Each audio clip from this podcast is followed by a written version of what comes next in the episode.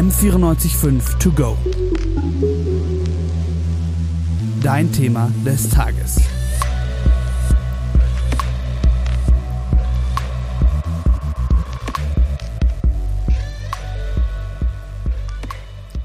Herzkrankheiten, Krebs und Asthma, das sind ja sehr bekannte Krankheiten und leider auch sehr häufige Krankheiten.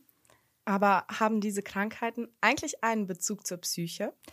Naja, also Krebs hat jetzt natürlich keinen Bezug zur Psyche, aber die anderen beiden Krankheiten, also Herzkrankheiten und auch Asthma, haben eben schon einen Bezug zur Psyche.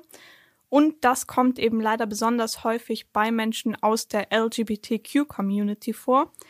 Darauf gekommen bin ich, weil ich darüber letztens eine Studie gelesen habe. Und zwar war das die Studie des Deutschen Instituts für Wirtschaftsforschung. Genau, und die hast du mir dann auch gleich gezeigt und die Ergebnisse haben mich wirklich geschockt auch. Ja, also da stehen echt ein paar krasse Sachen drin und deswegen wollen wir jetzt eben hier bei M945 To Go ein bisschen näher darüber reden und wir, das sind einmal ich, Lea Morgenstern und ich, Annika Baxmeier. Geringere Chancen auf ein gesundes Leben für LGBTQI-Menschen. So heißt die Studie, um die es heute gehen soll. Zum Beispiel sind Leute aus dieser Community dreimal häufiger von Depressionen und Burnout betroffen. Also das fand ich schon sehr krass, das ist schon sehr oft und äh, zum Beispiel ist es auch so, dass 40 Prozent der Transmenschen unter Angststörungen leiden, also schon fast die Hälfte, also auch sehr viele. Ja, auf jeden Fall. Und darüber haben wir auch mit Dr. Bettina Glöckler geredet. Ähm, die arbeitet beim SUB, das ist das Schwule Kommunikations- und Kulturzentrum in München. Und die hat uns eben so ein bisschen mehr erzählt, wie sehr Transmenschen oft angegriffen werden und was das dann letztendlich sogar für Folgen haben kann. Also Transpersonen werden weitaus mehr diskriminiert und erleben auch weitaus mehr Gewalterfahrungen. Es gibt sogar eine Statistik, die zählt, wie viele Menschen weltweit jedes Jahr ermordet wurden aufgrund ihrer Transsexualität. Also das kann richtig gefährlich werden. Aber auch zum Beispiel, dass 15 Prozent der LGBTQI-Community unter extremer Einsamkeit leiden. Ja, das ist tatsächlich ungefähr doppelt so viel wie bei der restlichen Bevölkerung. Aber gerade daraus resultieren dann eben auch diese körperlichen Krankheiten, wie zum Beispiel Herzkrankheiten, Asthma oder auch chronische Rückenschmerzen. Hm, genau, das habe ich ja auch am Anfang schon so ein bisschen erzählt. Um uns eben noch ein bisschen mehr über das Thema zu informieren, haben wir dann auch mit verschiedenen Expertinnen geredet. Eine davon haben wir eben schon gehört, das war die Frau Dr. Bettina Glöckler.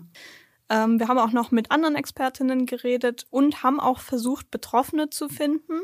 Aber das hast du mir auch erzählt, es war schon nicht so einfach, da jemanden zu finden. Ja, tatsächlich war es wirklich nicht sehr leicht. Ich wurde dann über 100 Ecken weitergeleitet und letztendlich habe ich auch eine Betroffene gefunden, die mir ein bisschen was über ihre eigene Geschichte erzählen konnte. Aber sie ist auch in dieser Beraterinnen-Schiene sozusagen drin, beziehungsweise arbeitet in der Öffentlichkeitsarbeit für eine der Organisationen.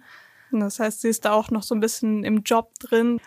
Da haben wir uns jetzt eben gefragt, woher kommen eigentlich diese Symptome? Und um die Forschung ein bisschen besser nachvollziehen zu können, haben wir auch mit einer Forscherin geredet, die eben an dieser Studie mitgearbeitet hat. Und das war die Mirjam Fischer. Was dann eben letztendlich bei der Studie rausgekommen ist, ist, dass eigentlich der große entscheidende Faktor Stress ist. Vor allem chronischer Stress, der eben zum Beispiel durch strukturellen Ausschluss entstehen kann. Das ist ja leider sehr häufig der Fall, dass eben Menschen aus der LGBT-Community öfter ausgeschlossen werden. Okay, das ist wirklich schade, dass es im 21. Jahrhundert doch noch so eine große Rolle spielt, dass Menschen wegen ihrer sexuellen Orientierung so aus der Gesellschaft einfach ausgeschlossen werden. Ja, da sollte man eigentlich echt meinen, dass wir da ein bisschen weiter sind. Mhm. Auf jeden Fall ist es dann eben so, dass wir im Leben ja eh schon oft so ein bisschen Stress haben. Ähm, und wenn dann da noch dieser chronische Stress dazukommt, dann führt das eben oft zu psychischen Krankheiten leider. Mhm. Und diese psychischen Krankheiten können dann eben umge umgekehrt zu äh, körperlichen Krankheiten führen. Muss man aber auch sagen, können, müssen aber nicht. Also es gibt da auch noch andere Faktoren. Und da gibt's eben dann zwei Arten von Stress, die dazu führen können und von denen hat uns auch Mirjam Fischer noch ein bisschen genauer was erzählt. Theoretische Überlegung dahinter ist das Minderheitenstressmodell. Und zwar äh, besagt das, dass es einmal äh, Stressoren gibt in der Gesellschaft, das heißt wirklich Diskriminierungserfahrungen, äh, genau, blöde Kommentare, Ausschluss, vielleicht auch Gewalt. Ne?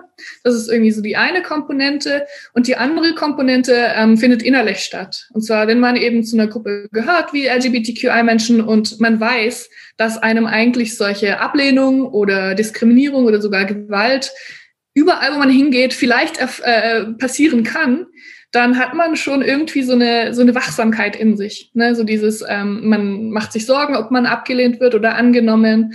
Und ähm, manche LGBTQI-Menschen verinnerlichen auch dieses negative Bild ähm, über sich selbst.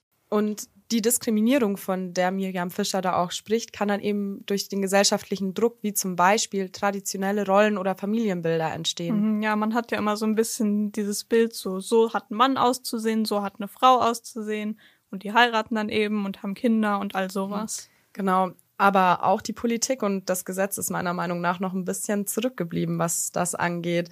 Ich meine, Queers sind eigentlich so wirklich nicht im Gesetz verankert. Mhm. Und dazu haben wir eben auch noch mal mit Julia Bomsdorf geredet, die eben bei der Öffentlichkeitsarbeit bei Letra arbeitet.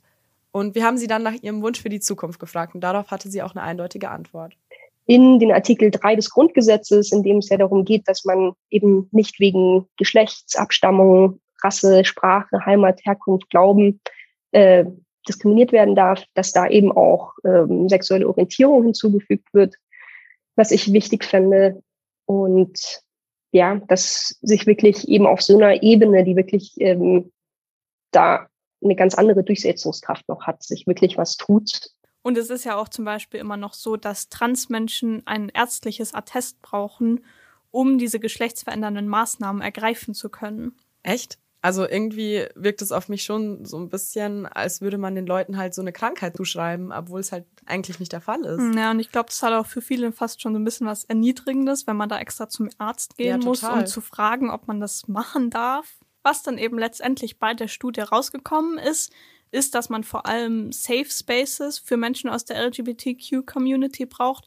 Und das hat uns auch die Miriam Fischer noch mal ein bisschen näher erklärt. Also das kann irgendwie von Freizeitangeboten, Sportangeboten bis hin zu wirklich Beratungsangeboten, die halt speziell zugeschnitten sind auf die Bedürfnisse von LGBTQI-Menschen. Einfach, um mit diesem Stress und mit der Situation, in der sie sich jetzt befinden, besser umgehen zu können. Insgesamt kann man also sagen, dass man sowohl Angebote zur Beratung als auch eben zu Freizeitaktivitäten braucht. Die sollten dann auch finanziell gefördert werden. Das ist eben auch leider oft ein mhm. Problem, dass die keine Förderung bekommen. Und auch Homo- und Transphobie müssen einfach gesetzlich stärker bekämpft werden. Das ist leider immer noch nicht genug da. Mhm. Aber eine dieser Beratungsstellen ist ja zum Beispiel eben die Letra in München, wo eben auch Julia Bomsdorf arbeitet. Und sie hat uns auch einige ihrer eigenen Erfahrungen ja preisgegeben und ihre eigene Geschichte ein wenig erzählt. Öffentlich nach außen zu gehen und auch einfach drüber zu sprechen, was meine eigenen Erfahrungen sind, ähm, weil genau ich mich einfach so lange Jahre, auch während meiner Schulzeit, mit irgendwie depressiven ähm, Phasen und generell Problemen mit, mit vielen, mit, mit äh, Konzentration und allem Möglichen, was dann eben schlussendlich auch zu einer ADHS-Diagnose geführt hat, aber sehr, sehr viel später. Ähm, und ich eben weiß, wie schwer auch so ein Weg da sein kann und es aber doch deutlich leichter ist, wenn man es eben nicht alleine machen muss. Gut, hat sie dir dann vielleicht auch noch von irgendwelchen Angeboten erzählt, die man da irgendwie nutzen kann, wenn man betroffen ist? Ja, zum Beispiel organisiert die Letra auch das Angebot Let's Talk About LGBTQIA and Mental Health mit. Und da könnt ihr auch einfach mal auf Facebook reinschauen, zum Beispiel bei den VeranstalterInnen. Unter anderem der Letra, Sub e.V. Schwul in München oder der Mental Health Crowd. Und auch das Café Berg und Mental hat bei diesem Event mitgemacht. Und das hat 2020 auch erst in München aufgemacht und ist eigentlich dafür da, dass sich ja Menschen der unterschiedlichsten Schichten, Arten was auch immer halt einfach untereinander austauschen können und gerade auch Queers darunter. Und die Message dahinter finde ich eigentlich ganz süß. Und zwar, dass das Leben wie ein Berg und wie ein Tal sein kann. Und wenn wir uns das zu Herz nehmen, glaube ich, können wir einfach gemeinsam viel verändern, einfach mehr Toleranz in die Gesellschaft bringen. Und das ist, glaube ich, was, von dem wir alle profitieren können im Endeffekt.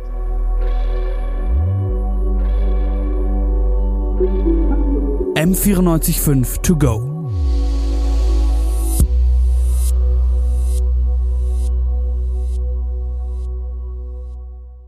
M945 To Go ist eine M945 Produktion.